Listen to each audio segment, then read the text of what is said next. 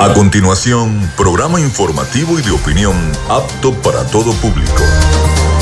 Frecuencia Noticias. Frecuencia Noticias. Con el periodista Felipe López. Infórmate e interactúa.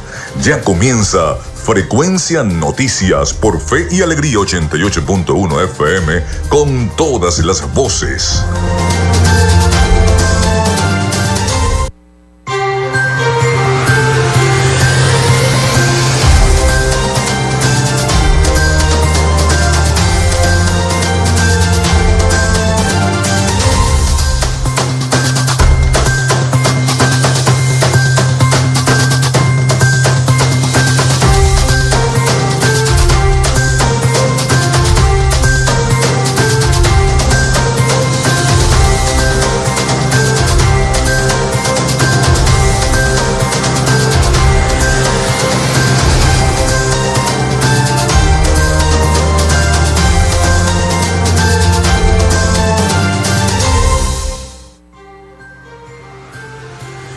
Noticias a través de Radio Fe y Alegría 88.1 FM. Bienvenidos todos a nuestro programa. Les saluda Felipe López. Mi certificado el 28108, mi número del Colegio Nacional de Periodistas el 10571. Bienvenidos a nuestro programa. Estamos bajo la producción en este programa de la licenciada Joanna Barbosa, su CNP 16911. En la dirección de Radio Fe y Alegría, Irania Costa. En la producción general, Winston León. En la coordinación de los servicios informativos, la licenciada Graciela Portillo. Nuestras redes sociales, arroba frecuencia noticias en Instagram y arroba frecuencia noti en Twitter. Mi cuenta personal, arroba Felipe López TV. Recuerden que llegamos por las diferentes plataformas de streaming, el portal www.radiofeyalegrianoticias.com y también pueden descargar la aplicación de la estación para sus teléfonos móvil o tablet. Recuerden también que este espacio se emite en diferido como podcast en las plataformas iBox, Anchor, Spotify, Google Podcast Tuning y Amazon Music Podcast y en vivo a través de la emisora online Radio Alterna en el blog www.radioalterna.blogspot.com y en todas las plataformas de radios online del mundo. Ahí estamos a través de esta señal y a través del streaming de, por supuesto, nuestra señal 88.1 FM. Bueno, en publicidad, recordarles que lo hacemos en una presentación del mejor pan de Maracaibo, en la panadería y charcutería San José y de Social Media Alterna.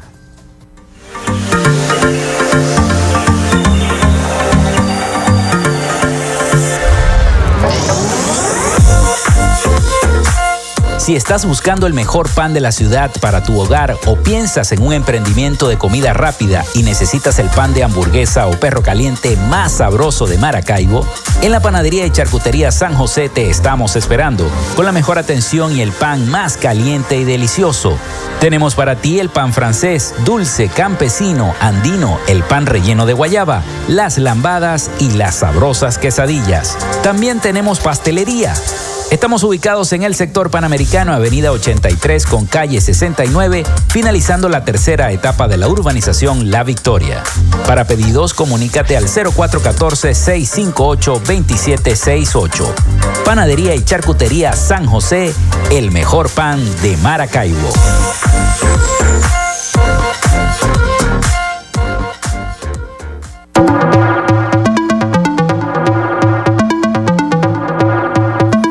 Gracias a la gente de Social Media Alterna hacemos posible la interacción tecnológica en redes. Si estás buscando quien te brinde asesoría o lleve las redes sociales de tu empresa o negocio, es momento de hacer el contacto con Social Media Alterna. Diseño de logos profesionales, community manager, diseño y administración de páginas web, podcast y radio online. Haz crecer tu negocio y la idea que tienes en mente en este momento. Llámalos al 0424-634-8306 o contáctalos en arroba social media alterna y establece ya un plan de contrato para llevar tus proyectos y productos profesionalmente en redes sociales. Recuerda, es Social Media Alterna.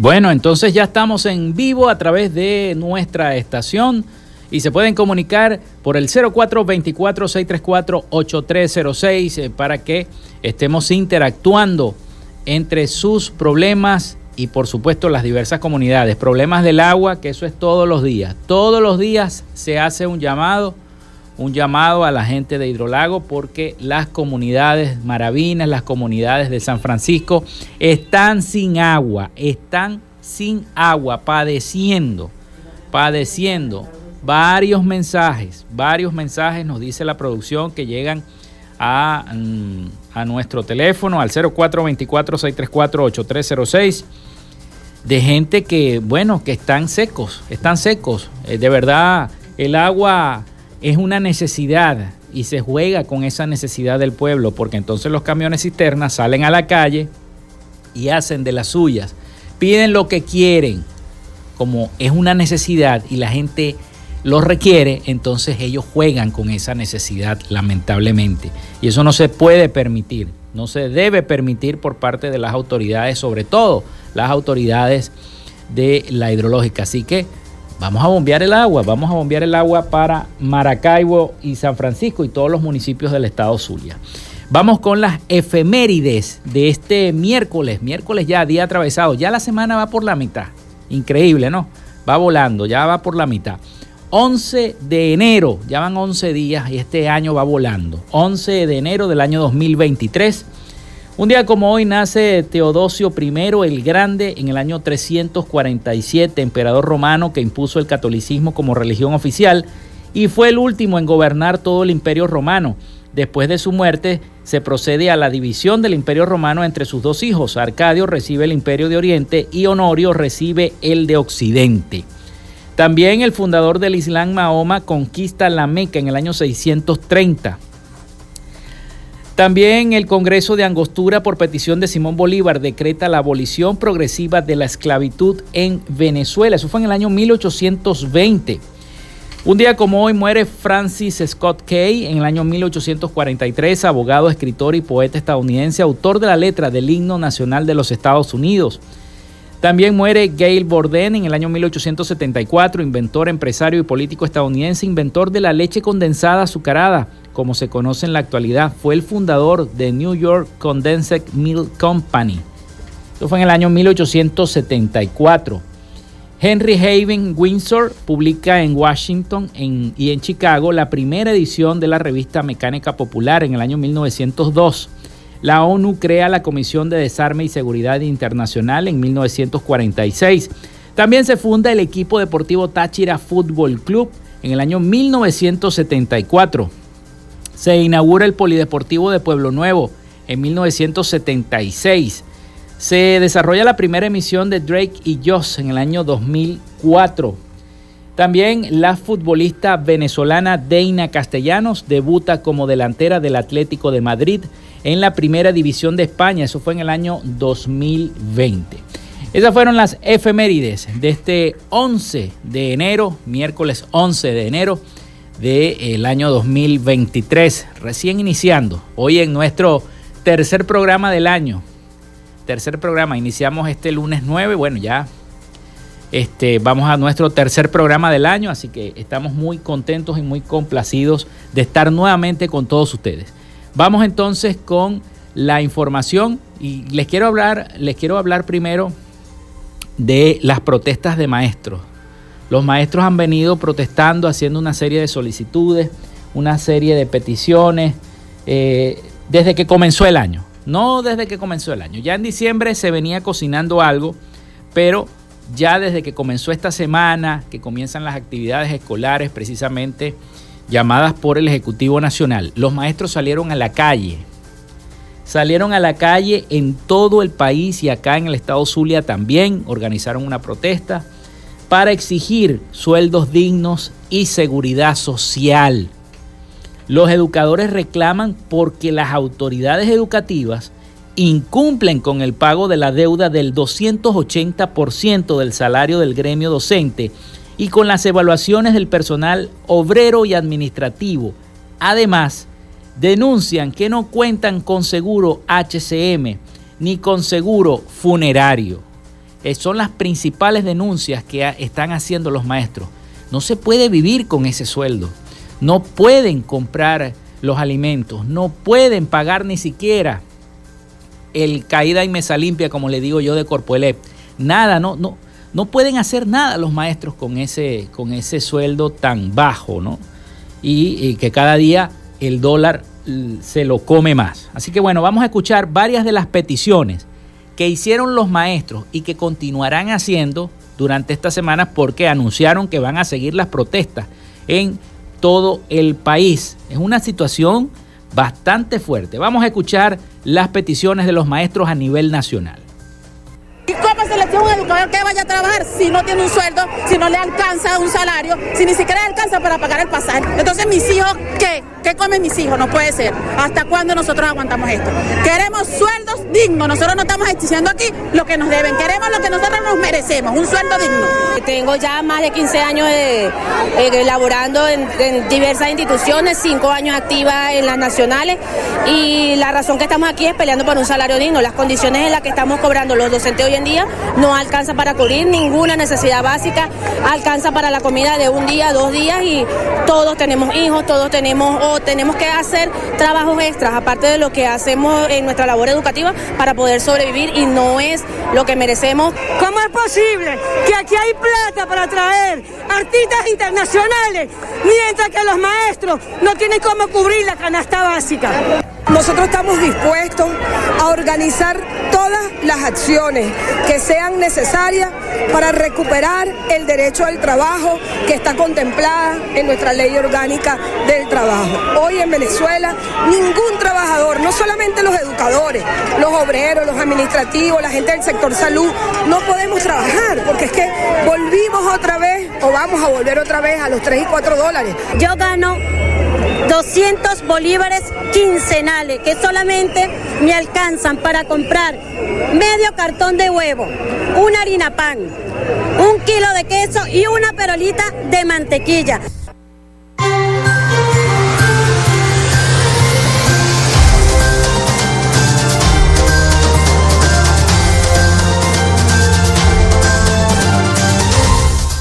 Bueno, más claro no canta un gallo. Ahí teníamos toda la serie de peticiones de los maestros y eso es un clamor nacional. Es un clamor nacional que han comenzado a hacer los docentes en Venezuela, estas exigencias, ante, por supuesto, eh, los sueldos, los salarios y todo lo que se le debe al sector educativo. Y es que el año 2022 se fue y el 2023 llega con muchas más expectativas. Sin embargo, el año que nos dejó ha sido una en buena medida el cierre de un capítulo negativo, al menos en materia de educación. Eh, por ejemplo, Raquel Figueroa, dirigente sindical de la Federación de Colegios de Profesores de Venezuela y coordinadora nacional de la Unidad Democrática del Sector Educativo, dio su balance en una sola palabra. Dijo negativo. Y es que para esa experta, la educación venezolana ha estado en retroceso y en ese caso toda la problemática que deja la pandemia no tuvo solución en el 2022 mediante una política eficaz para poder restablecer la calidad perdida. Eh, la también experta en política pública educativa afirmó que ya en Venezuela no se puede hablar de calidad educativa porque un país que tiene la educación como derecho humano eh, se ha violentado y no puede hablar de calidad alguna, más aún cuando se tienen dos artículos constitucionales como el 102 y el 103 que eh, enarbolan la educación. Así lo reseñaron varios medios de comunicación.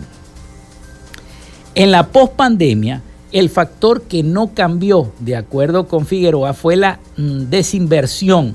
La inversión disminuyó de una forma tan abrupta que se volvió desinversión. Es un elemento principal porque allí se ve reflejada la calidad de la alimentación escolar. Asimismo, el mantenimiento de los planteles es prueba de ello. Es un deterioro casi total en vista de que ha habido un porcentaje considerable y mucho menos destacable en la recuperación de estos espacios. Solo las escuelas piloto del proyecto bolivariano han recibido una pequeña porción de ayuda, pero más allá de eso, eh, Figueroa fijó que más del 50% de los planteles que se mantienen en el mismo estado de deterioro. Ni el primero ni el segundo año de pandemia el gobierno venezolano tocó la infraestructura educativa por una simple razón, porque estaban cerrados, precisó Figueroa. Para el retroceso educativo, este, se ha vuelto un sacudón para toda la comunidad educativa. Y en el 2022 la vida siguió cambiando para todos los educadores venezolanos porque ellos expresan un deterioro de la vida desde aspectos como su desarrollo profesional, su desarrollo pedagógico y su desarrollo personal. El privado, ese que aparece una vez se sale de las aulas. Así que bueno, los privados, bueno, son otra cosa, ¿no? Sin embargo, también se ven afectados por esta misma situación. Así que bueno, la educación en Venezuela presentó un importante retroceso el año pasado, 2022. Vamos a ver, vemos que ha comenzado este 2023 y comienzan las protestas. Así que este retroceso educativo se ha vuelto un sacudón para toda la comunidad educativa y en el 2022 la vida siguió cambiando para los educadores venezolanos y en este 2023 eso también pareciera que pudiera continuar así. Son las 11 y 16 minutos de la mañana. Nosotros vamos a la pausa acá en Frecuencia Noticias y ya regresamos con todos ustedes acá en nuestro programa. Ya regresamos con más de Frecuencia Noticias por Fe y Alegría 88.1 FM con todas las voces. Radio Fe y Alegría son las 11 y 17 minutos. Inicio del espacio publicitario. Cenisario Cristo de Aranza, un lugar cercano y seguro, especialmente consagrado para el resguardo de las cenizas de tus familiares difuntos, ayudando a preservar su recuerdo y elevando una oración por su descanso. Ubícanos en la Iglesia del Santo Cristo de Aranza, en la Avenida Los Aticos. Para mayor información, contáctanos al 0414-628-1643. Cenisario Cristo de Aranza, más cerca de ti. Fin del espacio publicitario. Revive esos momentos especiales todas las semanas. Con los jueves de TVT. A partir de las 8 de la noche. Por Fe y Alegría. 88.1 FM. Te toca y te prende.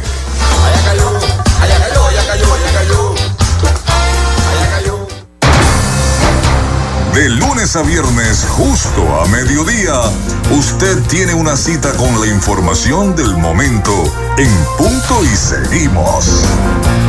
De 12 a 1 de la tarde por la Red Nacional de Radio Fe y Alegría.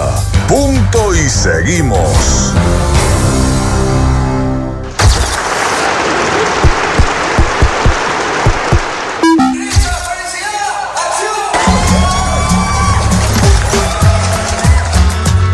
Todo listo y preparado para disfrutar de En la Tarima. Tengo la camisa negra,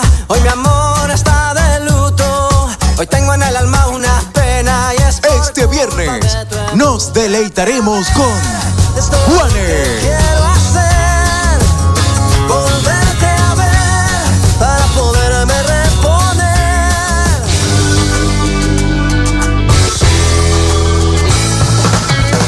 Cada viernes es la cita para vivir juntos los mejores conciertos. En la tarima, a las 10 de la noche, por Fe y Alegría, 88.1 FM. Te toca y te prende.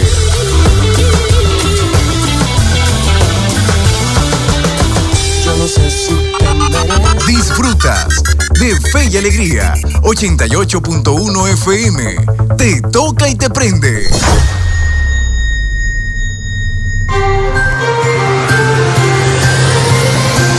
Escuchas Frecuencia Noticias por Fe y Alegría 88.1 FM con todas las voces.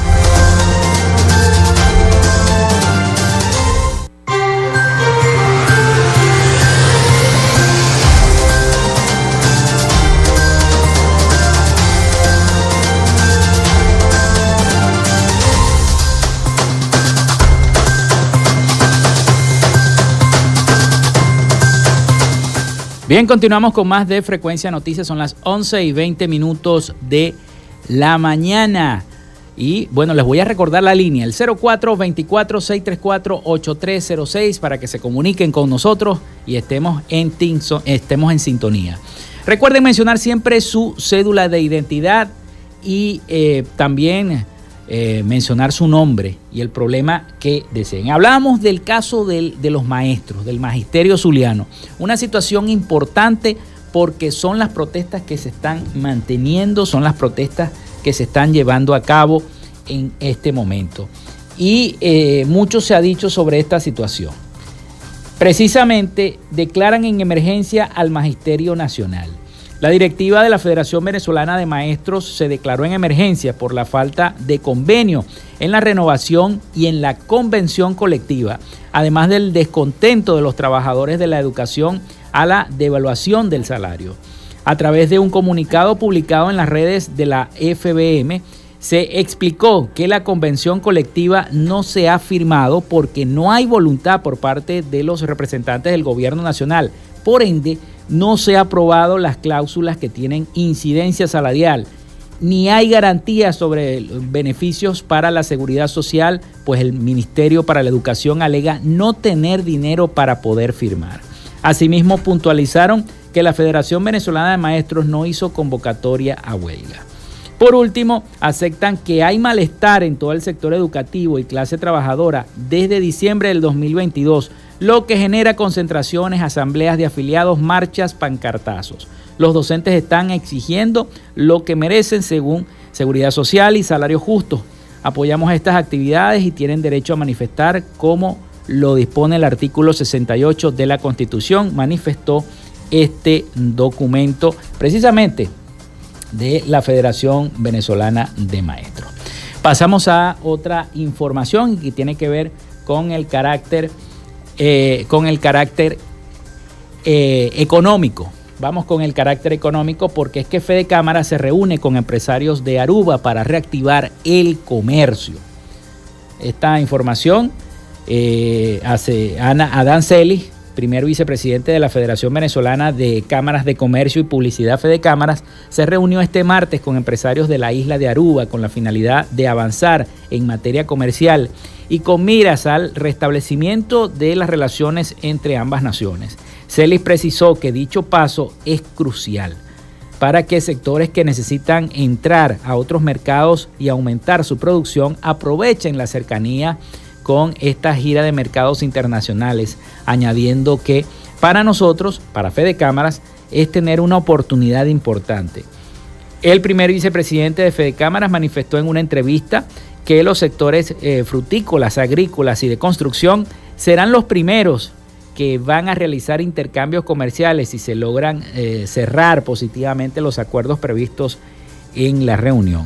Cabe destacar una vez que se dé el restablecimiento de las relaciones comerciales y diplomáticas entre la isla de Aruba, Bonaire y Curazao con Venezuela, podrían llegar a la nación eh, y al país una delegación de empresarios de estas islas. Así que bueno, Fede Cámaras entonces propone esta reunión con empresarios de Aruba para mejorar un poco más lo que tiene que ver la cuestión del comercio.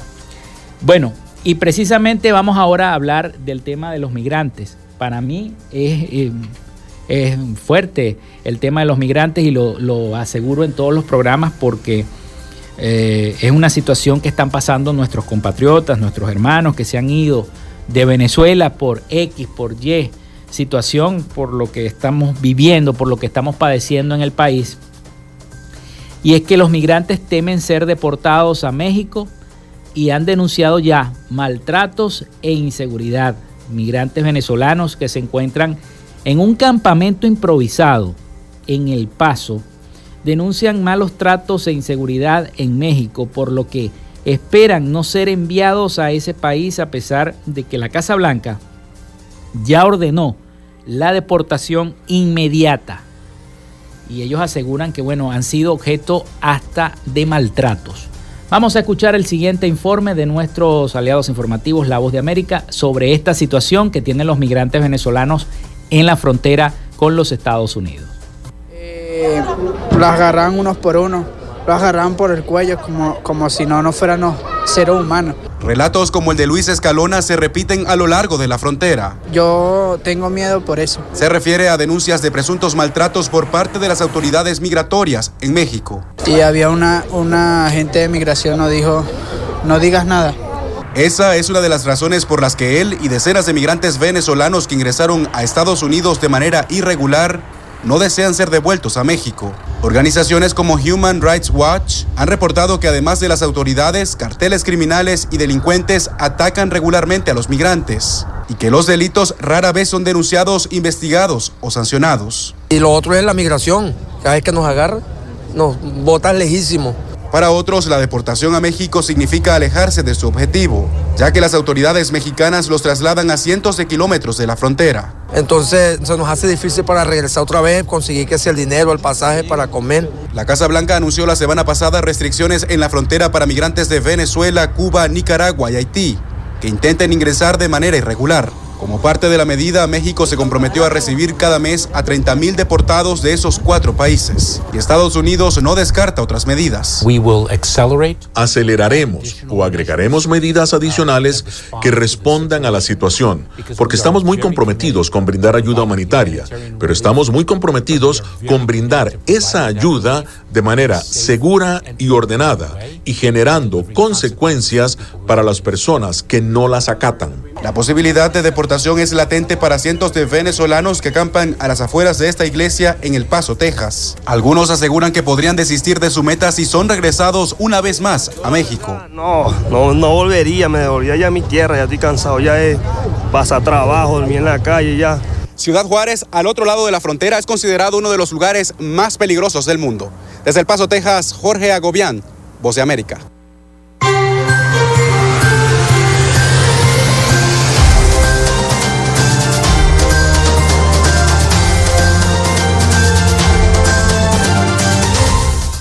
Bueno, y precisamente el presidente de los Estados Unidos, Joe Biden, señaló este martes que a unos días de implementarse la nueva política migratoria de Estados Unidos, se ha logrado reducir drásticamente el número de venezolanos que buscan atravesar de México a ese país.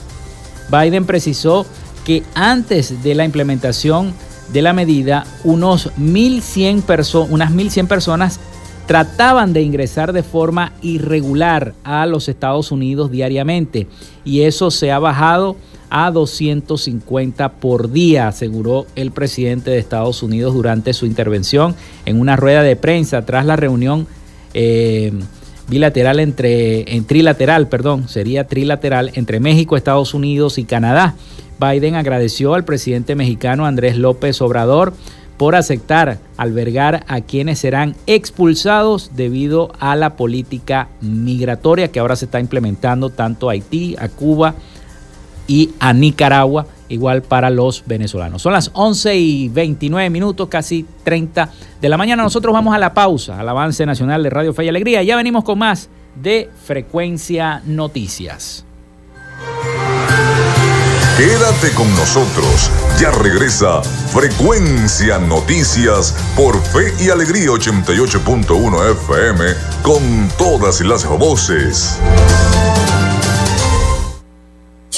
En Radio Fe y Alegría son las 11 y 29 minutos. Fe y Alegría Noticias. La información al instante, en vivo y en caliente. Muy buenos días, a esta hora les informamos que Consejo Legislativo del Estado Anzuategui aprobó primer crédito adicional del 2023 a la gobernación. Nuestro compañero Javier Guaipo con los detalles. La tarde de este martes 10 de enero se realizó la segunda sesión ordinaria del 2023 en el Consejo Legislativo del Estado Anzuategui, donde los diputados y diputadas aprobaron de manera unánime el primer crédito del año solicitado por el mandatario de la entidad, Luis Marcano. En ese sentido, el presidente del Parlamento Regional, Andrés Márquez, nos dio detalles acerca de los recursos y el fin de estos. Escuchemos. Andrés Márquez, hoy martes 10 de enero, eh, hemos realizado la segunda sesión ordinaria del Consejo Legislativo. Hoy hemos aprobado el crédito adicional número uno del año 2023 por la cantidad de 5.114.397 bolívares con 82 céntimos por conceptos de fuentes financieras al ejercicio económico financiero del 2023, los cuales serán utilizados para atender requerimientos iniciales, la planificación operativa de los entes eh, SAT Anzuategui, que es el Servicio de Administración Tributaria del Estado Anzuategui, eh, Corastur, que es la Corporación de Turismo del Estado Anzuategui, de Vians, que es, la empresa Vías de Anzuategui Sociedad Anónima y el Instituto Anzuatiguense de Salud, conocido como Saludable. Por otra parte, Márquez indicó que en los próximos días se estarán llevando a cabo reuniones entre los diputados del Consejo Legislativo y el gobernador del Estado para colocarse al día sobre lo que será la agenda de trabajo para este 2023. Finalmente, acotó que para la próxima semana se espera que cada una de las comisiones esté instalada debidamente y que ya comiencen a recibir denuncias de la población en general. Desde el estado de Anzuategui, Javier Guay por Radio Fe y Alegría Noticias.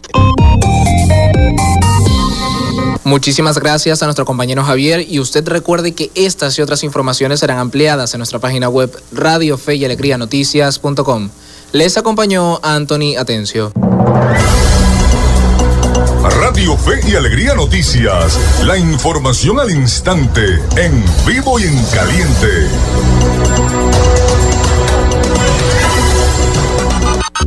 Escuchas Fe y Alegría 88.1 FM. Te toca y te prende.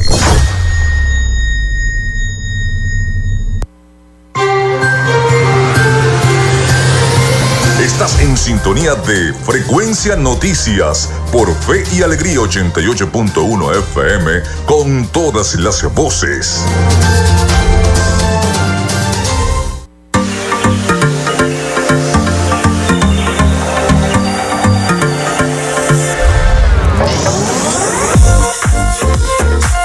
Si estás buscando el mejor pan de la ciudad para tu hogar o piensas en un emprendimiento de comida rápida y necesitas el pan de hamburguesa o perro caliente más sabroso de Maracaibo, en la panadería y charcutería San José te estamos esperando con la mejor atención y el pan más caliente y delicioso. Tenemos para ti el pan francés, dulce, campesino, andino, el pan relleno de guayaba, las lambadas y las sabrosas quesadillas. También tenemos pastelería Estamos ubicados en el sector panamericano, avenida 83 con calle 69, finalizando la tercera etapa de la urbanización La Victoria. Para pedidos, comunícate al 0414-658-2768. Panadería y Charcutería San José, el mejor pan de Maracaibo.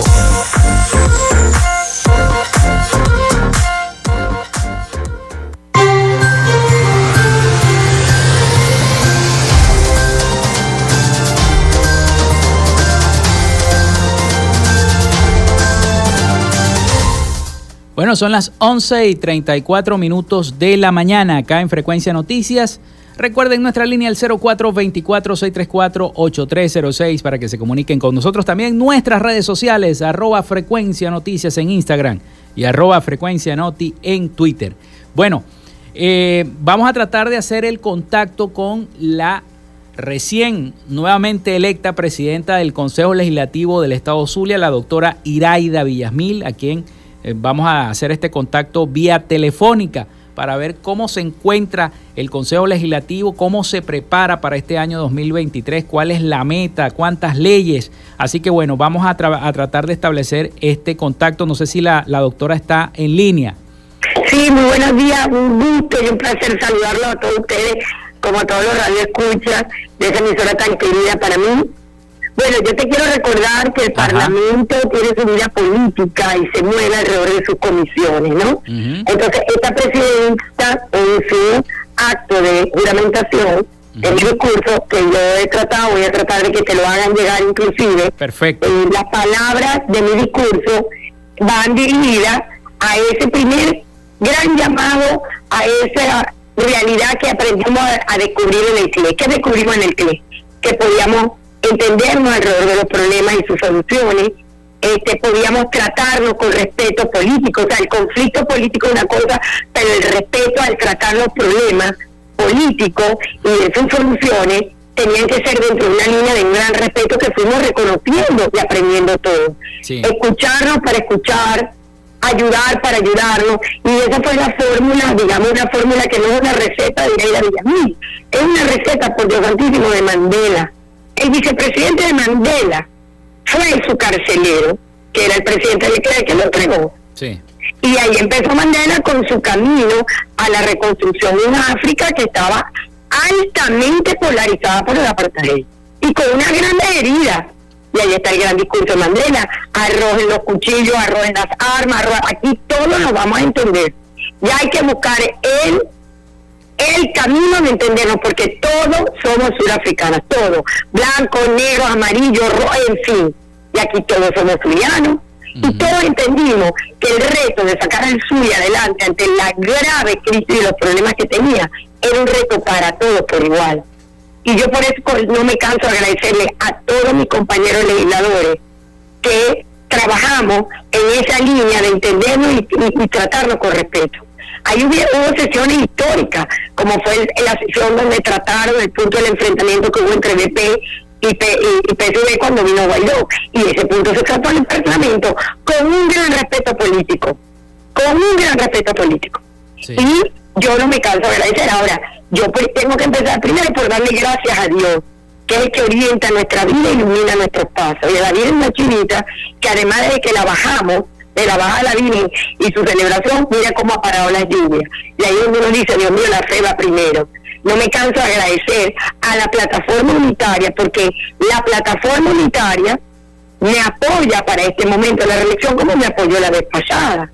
Y no dejo de agradecer a mi partido, Nuevo Tiempo, que por eso fui a hacerle la visita a mi presidente del partido, Nora Bracho, de la confianza que ha puesto mi partido, por supuesto, mi infinito agradecimiento a un gobernador que, por supuesto, está apoyando, instruyendo, ayudándonos a avanzar en una gestión colectiva por el Zulia productivo. ¿Y por qué colectiva? Porque nos ha incluido a todos, a Ciro, Tiro y Troyano. Y él marcó una línea. Todo el mundo me pregunta, pero bueno, es que aquí no hay enfrentamientos. Sí los hay, pero lo dirimimos, lo discutimos sin tirarnos silla ni maltratarnos, porque somos una generación de sobrevivientes. El COVID cambió todo. Y que no haya entendido que tenemos unos nuevos retos como sobrevivientes de una nueva era, entonces tú lo que quieres es buscar el bienestar rápidamente, nos obliga a una realidad que nos afectó al mundo entero igual. Pero no te puedes quedar en el pasado, tienes que avanzar a un futuro, a un futuro que definitivamente cambió. ¿O es que acaso el COVID no nos cambió y nos reseteó a todo el mundo en general? Y A todos, a todos, al mundo, claro. A Fíjate todos. cómo las empresas están volviendo a llamar a la, a la participación presencial porque saben que tampoco puede ser todo tecnológico.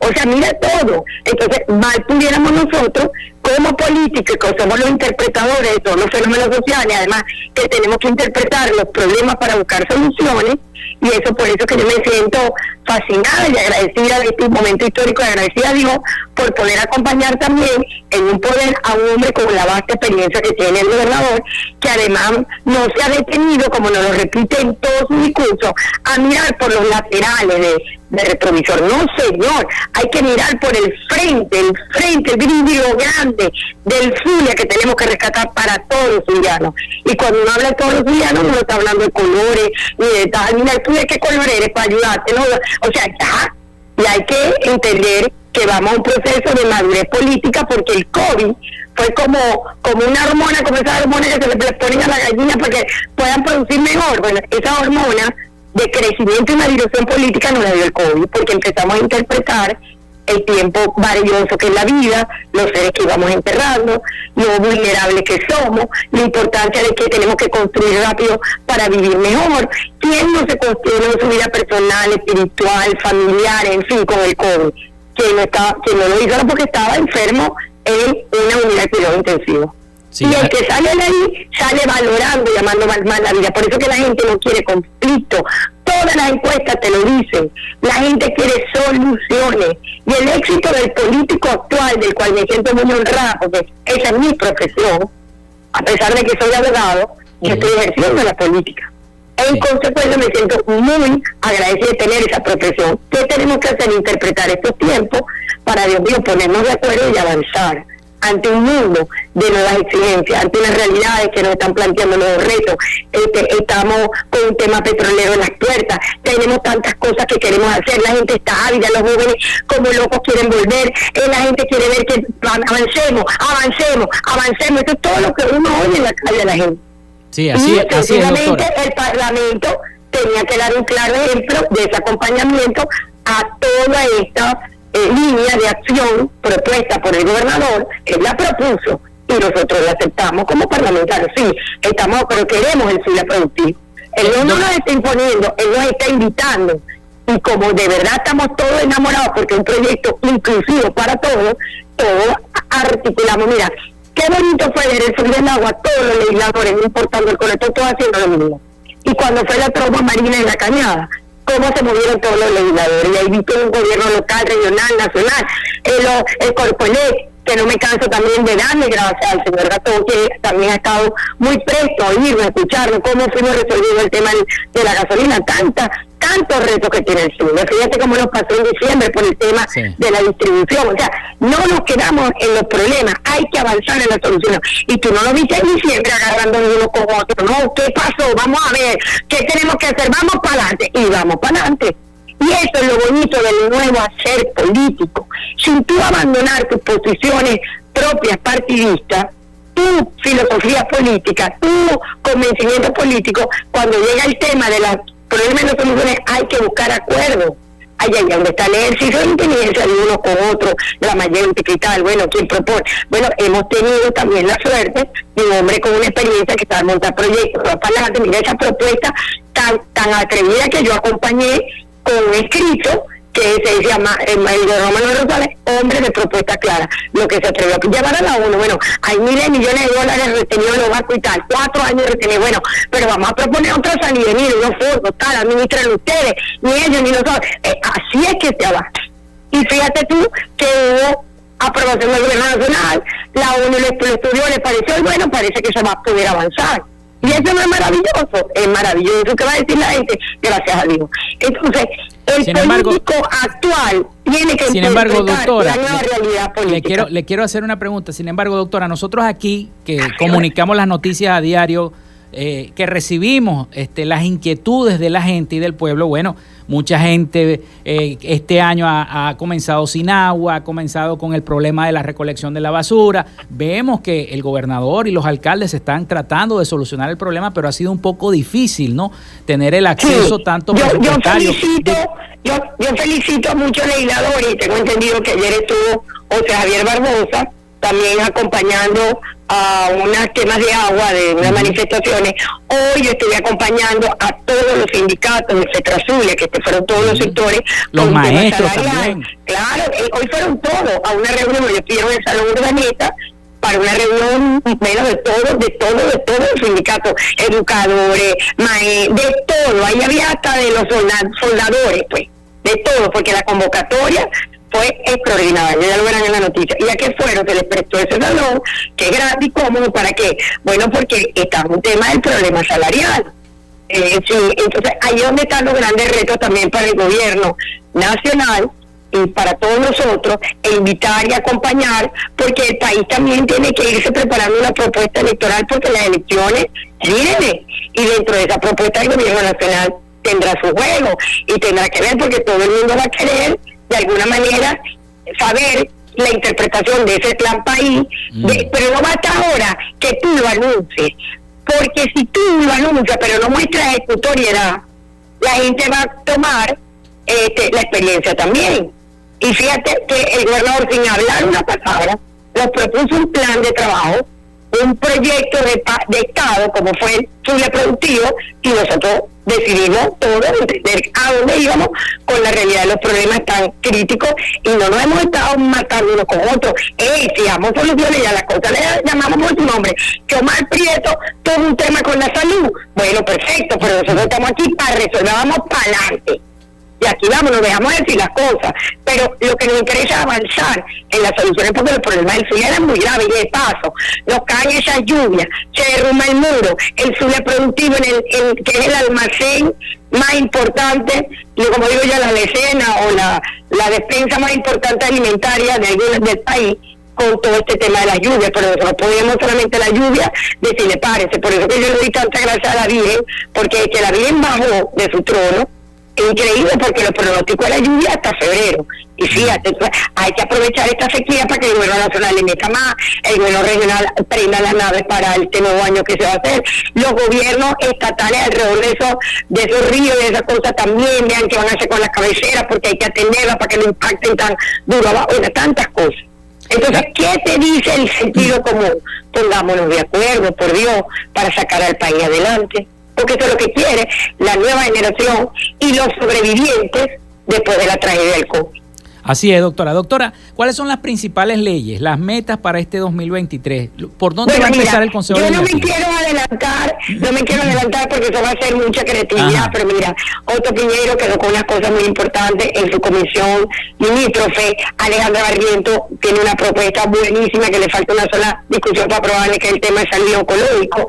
Y Yaisel Pérez, que ahora me acompaña, y aprovecho para eh, agradecer, porque ahora imagínate, dos mujeres en el Parlamento y, Mm. además dos edades, ¿no? Es bellísimo ver cómo la juventud se quiere preparar y por eso, bueno, agradezco a mi compañero de PJ, pues también me costó mucho despedir a Edgar, pero bueno, me acompaña ahora Jaisel, eh, que Jason tiene una, una- ya nos estamos empezando a reunir con los temas de mujer, el tema deportivo, Jason me acompañó al recibimiento del viceministro de Deporte en una reunión muy interesante con el despacho, ya que vino el viceministro a contar lo que han estado haciendo, lo que quieren hacer y a ponerse de acuerdo a pesar de que tenemos para todo el mundo saber la crisis económica que tenemos que es igual para todo el mundo, nacional, local, regional, personal, personalísima, en, en fin, pero hay que ponerse de acuerdo. Fue una reunión muy buena porque ahí estuvimos eh, Jaisel y mi persona junto con representantes de, los distintos institutos de deporte de alcaldía como el Instituto de Deporte nuestro regional. Y ver aquella conversación, este bueno, la recogieron los medios. Eso es lo que hay que ha- hacer. Hoy yo le decía al señor Néstor Yance, como a todos los sindicatos, hay que abrir puertas con los sindicatos de los compañeros de los otros compañeros porque no podemos buscar solamente las soluciones de este lado de la mesa. Hay que ver qué está del otro lado de la mesa para ver qué podemos construir juntos. Y ese ha sido el secreto del Consejo Legislativo, que es lo que yo aspiro. Y de ese otro corazón, ese fue mi llamado a mis compañeros en esta nueva reelección, de que sigamos trabajando igual, de la misma manera, y entendiendo que ahora mucho más necesaria la unidad por los eh, temas políticos que vamos a enfrentar. Y ojalá que no perdamos el paso, eso es lo que yo deseo, que no perdamos el paso de que agarramos el 22 para seguir caminando ante la visión que tuvieron todos. Y yo ahí vuelvo y te digo, agradezco a todos, pero muy especialmente a mis compañeros de la plataforma unitaria. Acuérdate que la plataforma unitaria somos cinco en un mismo tiempo, Justo, Javierito, Caldera, Alejandra, dos de BP, que ahora me acompaña Giselle en la vicepresidencia con Edgar Antunes, BP que está representado en Jover Sánchez y Acción Democrática en Otto Piñero. El trabajo que tuvieron todos y cada uno en sus comisiones fue fabuloso. Unas o lograron más leyes, otras se quedaron porque necesitaban más consultas, estudios, como fue el caso de Alejandra, por ejemplo, que ella se movió y la felicito porque se movió por todos los lugares que había un tema oncológico se fueron descubriendo cosas que no se conocía. El Huntington, por ejemplo, ese día que nos fue a explicar, ya yo no me acordaba ni de esa enfermedad que es única en el Estados Unidos. Y cómo se había perdido una casa que hay que rescatar. Entonces, todos los legisladores tienen tantas cosas entre manos que vamos a ver cómo queda luego de las comisiones, que yo aspiro que, que, que podamos llevar llegar rápidamente a buenos acuerdos para darle vida ya política al Parlamento, porque es a partir de ahí que empieza todo el juego político. Bueno, doctora, muchísimas gracias. Se nos acabó el tiempo de este contacto telefónico, Así pero es. le quiero, le quiero agradecer el habernos atendido y por supuesto felicitarla por este inicio de esta nueva gestión y, y le y desearle mucho éxito. Muchas gracias, te voy a pasar el discurso para que lo tengan y puedan parafrasear. Bueno, mira, es un discurso que más para hablarle a suya fue para hablarnos entre nosotros, porque la responsabilidad que tenemos como políticos es muy grande. Y estamos obligados a construir nuevos tiempos, porque vamos por mucho más. Así es. Bueno, muchísimas gracias, Seguimos doctora. adelante. Hasta luego, mi amor. Hasta luego. Bueno, la doctora Iraida Villasmil, presidenta del Consejo Legislativo del Estado Zulia. Vamos a la pausa ya venimos con más información acá en Frecuencia Noticias.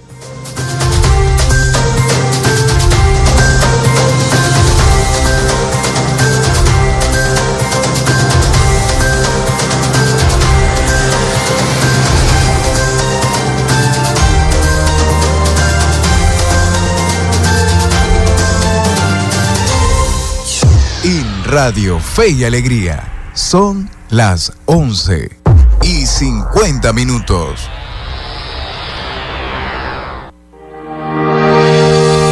El registro electoral es la base de datos que agrupa a todos los ciudadanos que pueden ejercer el derecho al voto. Si eres mayor de 18 años y no estás inscrito o si cambiaste de ciudad o región en los últimos años, escucha. Escucha. Hay una oficina regional electoral del Consejo Nacional Electoral en cada capital del estado donde, de manera permanente, puedes inscribirte o actualizar tu lugar de residencia, solo con presentar tu cédula de identidad. La meta es que los puntos de inscripción y actualización se multipliquen por todo el país, no menos de uno por municipio. Hazlo ahora y asegura tu derecho al voto. Esta es una recomendación del Observatorio Electoral Venezolano. Conoce más en oevenezolano.org y arroba oevenezolano. Con el periodista Rogelio Suárez, la información siempre la consigues de primera mano. En una coproducción con el Canal 11 del Zulia, sintoniza de primera mano. De lunes a viernes a las 8 de la mañana por Fe y Alegría 88.1 FM, te toca y te prende. Y recuerde, arrieros somos y en el camino andamos. Hasta luego.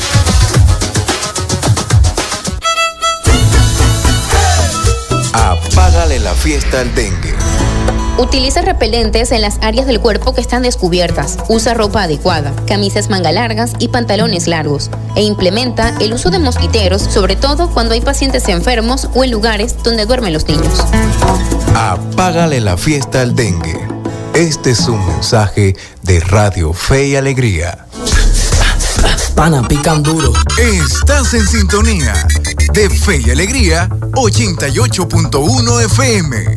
Te toca y te prende.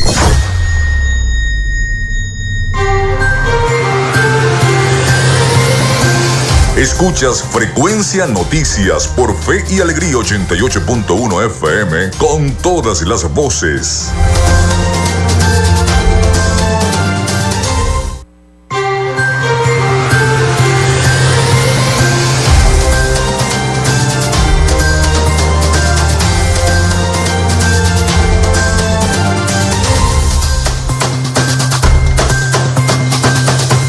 Bueno, continuamos con más de Frecuencia Noticias. Son las 11 y 53 minutos de la mañana. Ya se nos está acabando el tiempo, pero tenemos mensajes y también está el reporte de las noticias internacionales. Buen día. Eh, pregúntese, Hidrolago, ¿qué ha pasado con la parroquia Caciquemara? Amparo no abre la tubería desde el mes de diciembre hasta la fecha de hoy, 11 de enero, no tenemos agua. Que nos abran la tubería, la válvula. Soy Magali García de ese sector de la parroquia Cacique Mara. La verdad es que esta parroquia desde diciembre eh, nos están enviando mensajes que no tienen. Hoy batieron récord. O sea, batieron récord, nos dice la producción, porque de verdad esta pobre gente no tiene agua, señores de Hidrolago. ¿Qué, qué está pasando? Y así mismo están otras parroquias de la ciudad de Maracaibo. Bueno, vamos rápidamente porque ya estamos justos. Vamos rápidamente con el reporte de las principales noticias de América Latina y el Caribe con nuestro compañero Rafael Gutiérrez Mejías. Adelante, Rafael. Noticias de Latinoamérica.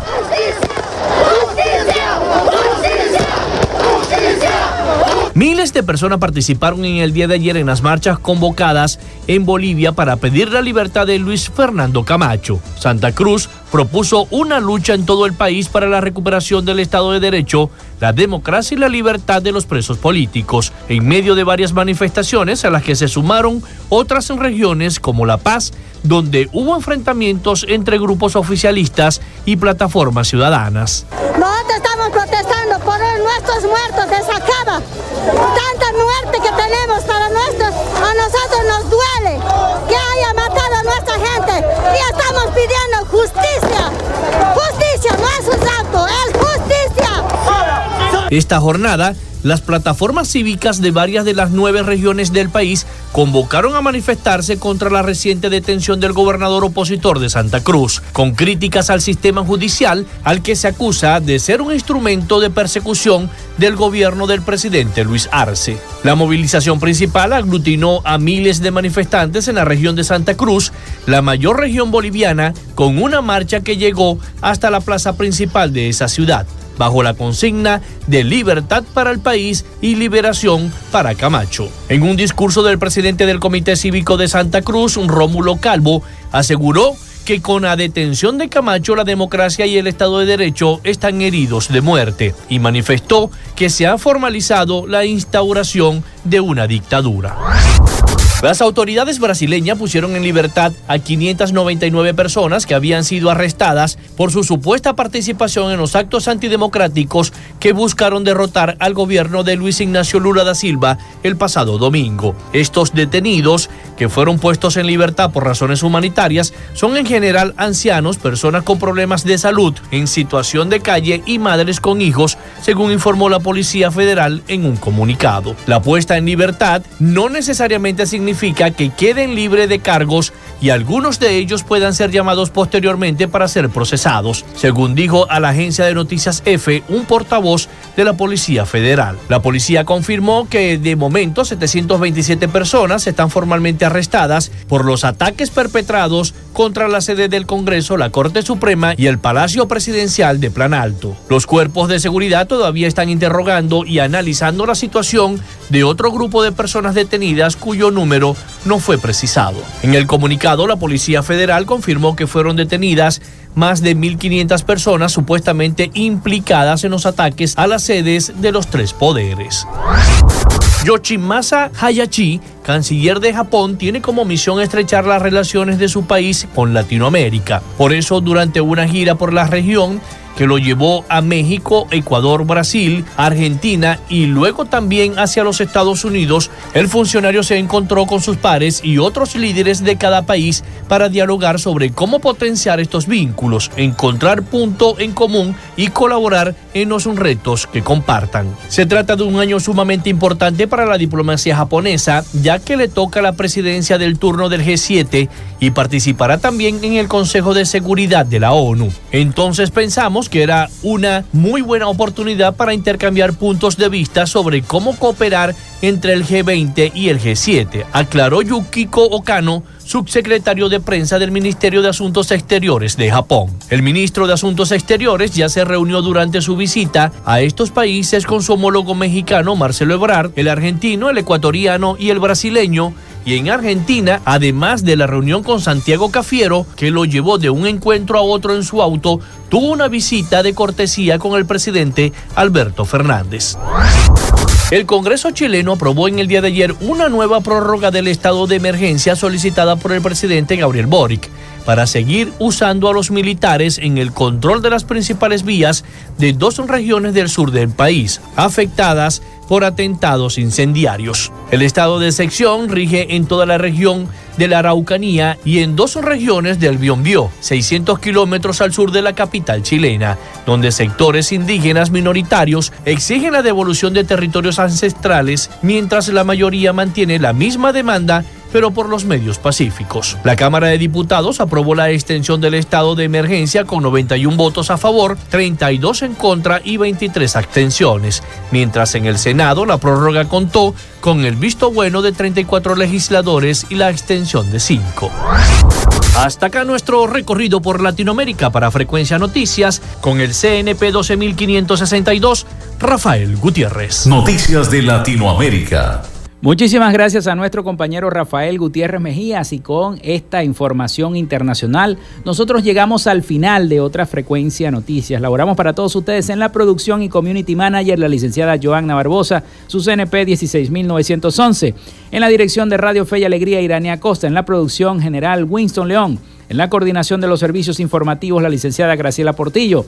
Y en el control técnico y conducción, quien les acompañó, Felipe López. Mi certificado, el 28108, mi número del Colegio Nacional de Periodistas, el 10571. Recuerden que llegamos en una presentación de la Panadería y Charcutería San José y de Social Media Alterna. Nos escuchamos mañana a partir de las 11 por acá, por Radio Fe y Alegría 88.1 FM. Hasta mañana.